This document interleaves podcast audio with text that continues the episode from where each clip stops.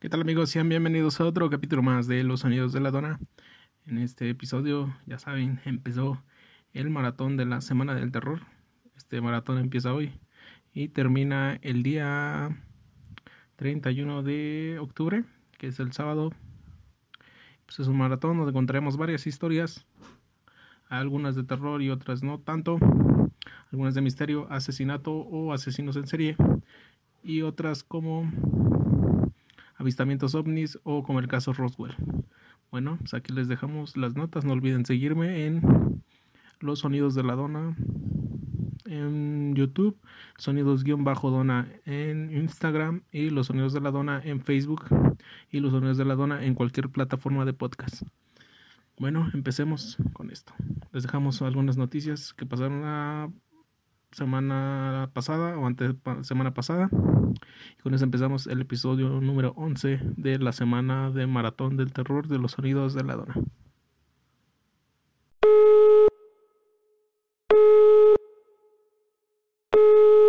Este, bueno.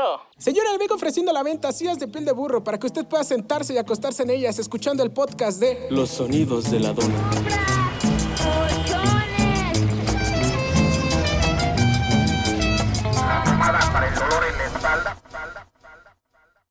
Bien, empezamos con esto que es Hummer regresa, así es. Hummer, la marca de carros, regresa al. al pues digamos, regresa de nuevo con sus autos.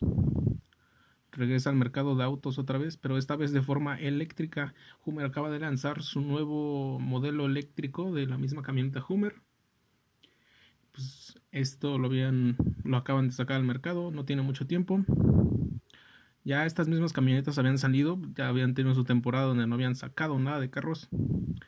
Pues bueno, estas camionetas de la marca Hummer acaban de informar que acaban de sacar su primera línea de carros eléctricos. Y pues bueno, estos ya habían sido dados de bajo, se habían quitado del mercado. Porque el tener una camionetota había, pues se sabe que gasta demasiada gasolina. Y pues esto dejaba una como tipo huella de contaminación muy grande en nuestro planeta, así que la misma marca de Hummer había dejado atrás esa producción de carros. Y pues bueno, regresan con su camioneta eléctrica que se ve muy bien físicamente a comparación de la camioneta todoterreno de Tesla. Pues bueno, pero esta aproximadamente esta camioneta va a valer 2 millones de pesos mí no me sobran 2 millones de pesos, pero a la persona que sí, pues ya sabe el precio de esta misma. Y pues bueno, aquí está la camioneta de Hummer, que le va a hacer la competencia a la camioneta de Tesla. Y pues también para que algo más faltara para este 2020, aparte del coronavirus, en México se registran casos de lepra en nuestro país, aproximadamente 90 casos de lepra se registran de la enfermedad. Y pues ya sabemos que esta enfermedad pues en la Biblia se habla de que Jesucristo va a curar a los enfermos y bla bla. Pero después con el tiempo se logró que es una bacteria que ataca nuestro cuerpo y pues, es como, bueno, yo, yo entiendo que es como que es como si se carcomiera nuestra piel de la misma. Pues bueno, el lepra ya llegó a México, apenas 90 casos, pero se tiene registro de estos mismos. También se tiene registro de casos de lepra en otros mismos. Pues bueno, para que nada más faltara en este 2020. 2020, ya párteme la madre si quieres. Y pues también en otros casos, también se dice que las películas de Rápido y Furioso tendrán otras dos películas más, que serían Rápido y Furioso 11 y 12. No sé si cuenten desde la 10, si sería la 10 y la 11 y hasta ahí. O están contando desde la 11 y hasta la 12. Porque pues desde hace rato como que la trama ya aburre un poco, ¿no? A mí al principio sí me gustaron las primeras tres, creo. Pero después como que les fui perdiendo el interés porque casi eran de lo mismo. O sea, pero pues sería muy curioso ver qué es lo que vendrían a hacer ahora Rápido y Furioso. Porque, o sea, no sé qué es lo que ahora de qué trate ahora el tema de era terrorismo y ya era era salvar al mundo, pero pues ahora no entiendo de qué vaya a ser. Pues bueno, hay también en otras noticias regresa el gran X Thrillers. No sé si se pronuncia así, creo que sí. X Thriller regresa con una nueva canción y buenas unas, un álbum nuevo creo y acaba de subir nueva canción a su canal para que la vayan a escuchar en las plataformas digitales acaba de subir canción Thriller por si usted era muy fan de él o es muy fan de él aún para que lo vaya a ver y para que lo vaya notando. Pues bueno estas fueron algunas de las cosas. Ah y también se me olvidó comentar. No creo que no. Lo dejamos para el episodio de mañana. Recuerden que voy a tratar de sacar un episodio diario. Y pues bueno, es, aquí terminan las noticias o las pocas noticias que sacamos el día de hoy. Y pues bueno, aquí queda pues, las noticias y pues daremos pie a la historia. Y pues aquí, hasta aquí termina la sección de noticias. Espero que nos sigan, seguimos con la historia. Nos vemos en el próximo capítulo.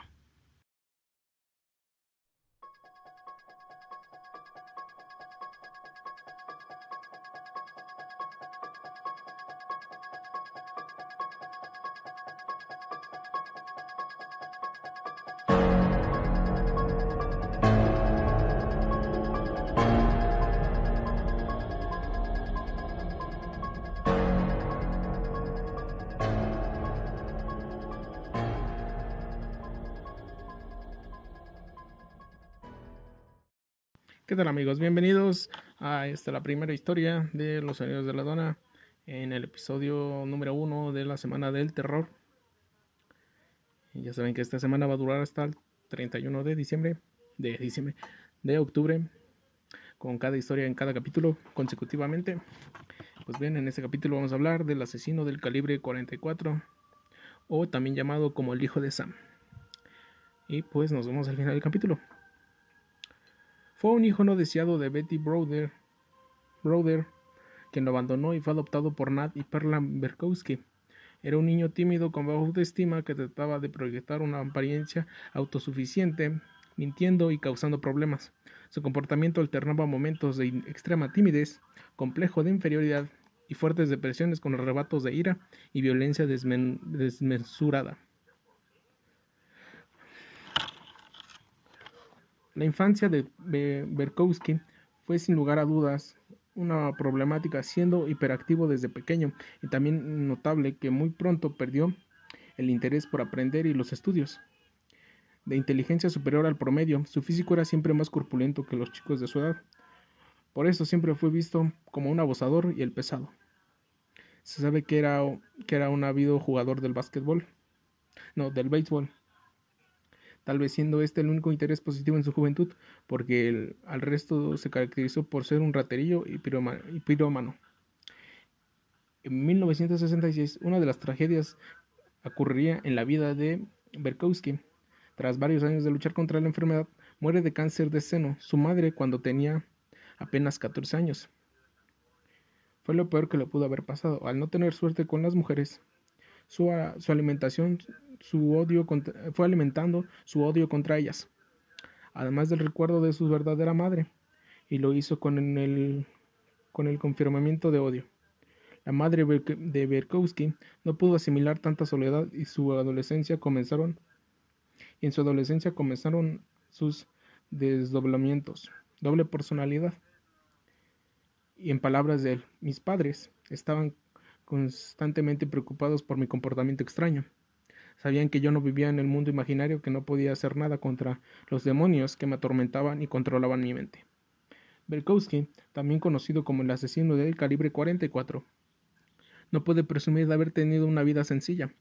El hecho de, que sus verdaderos padres lo abandonaran siendo este muy pequeño y su carácter difícil lo inducirían a una adolescencia traumática y de doble personalidad. Su comportamiento alternaba momentos de extrema timidez, complejo de inferioridad y fuertes depresiones con arrebatos de ira y de violencia. Su vida social. En 1971, Berkowski se alista en el ejército y sirve unos años.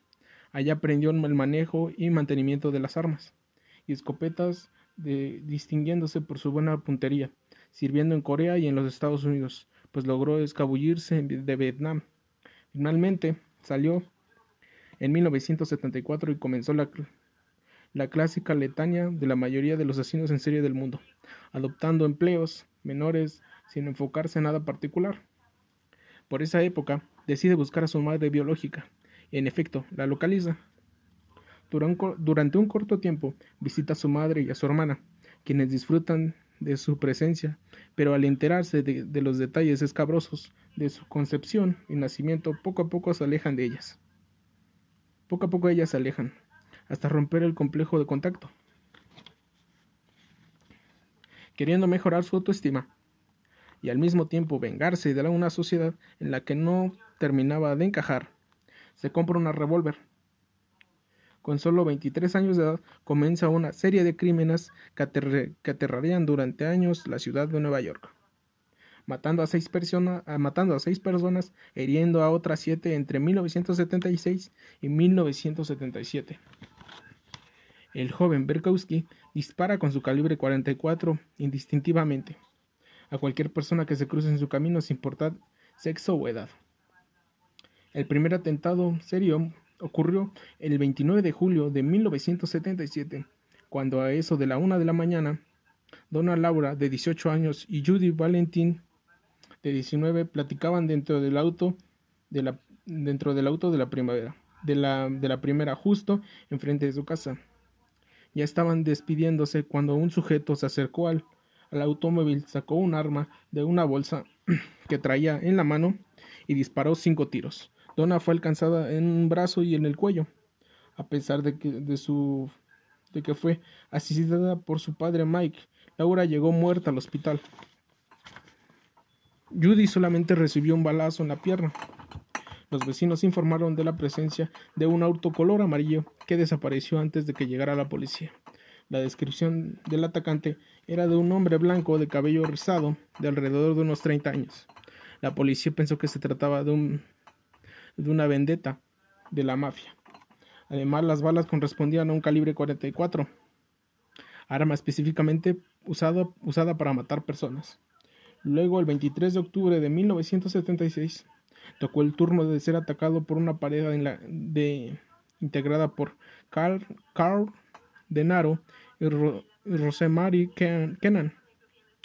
Ambos habían salido de un bar a eso de las 2.30 de la mañana y habían aparcado su BM rojo en una calle solitaria de Queens. Cuando llegó Berskowski, apareció y confundió a Denaro con una mujer, pues este llevaba el cabello hasta el hombro. De los cinco tiros, únicamente uno hizo blanco detrás de su cabeza. Afortunadamente sobrevivió requiriendo una placa metálica para sustituir el hueso perdido. La señora Kems resultó ilesa.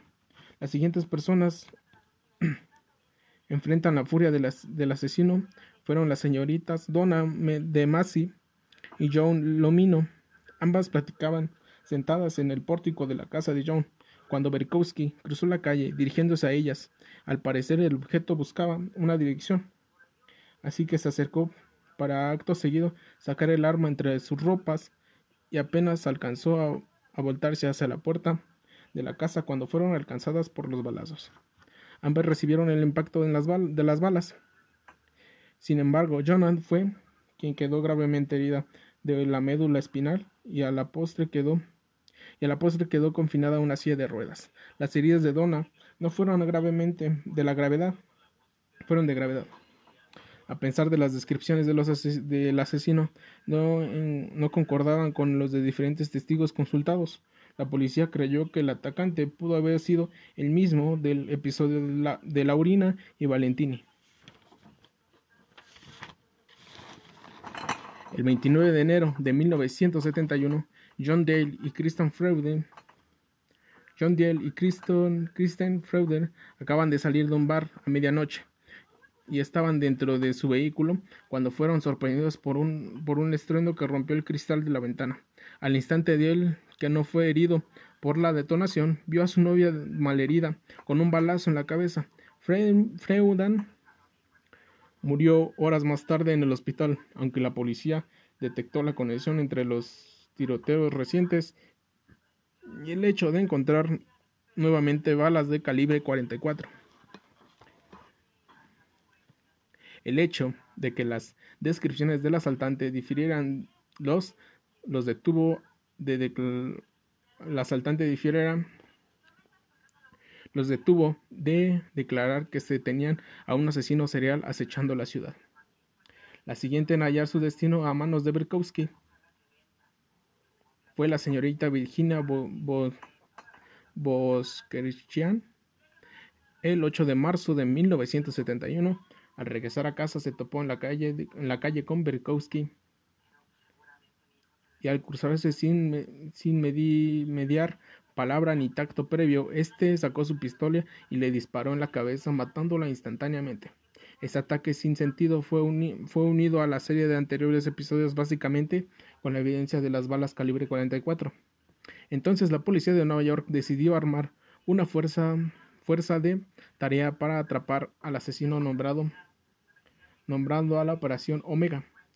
El grupo fue anunciado el 14 de abril de 1977 y fue dirigido por el inspector Timothy J. Domwell.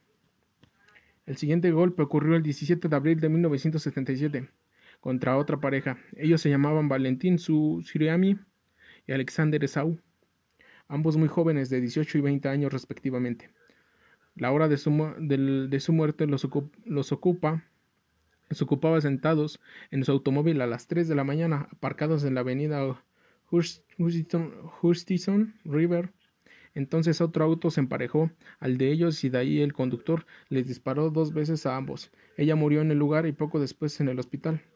Y él y el joven poco después en el hospital, sabiendo de una saliendo de una discoteca llamada Elephants ubicada en Queens, Judy Palacios. Plácido y Salvatore Lupo se iban a su casa cuando fueron atacados dentro del automóvil por el hijo de Sam.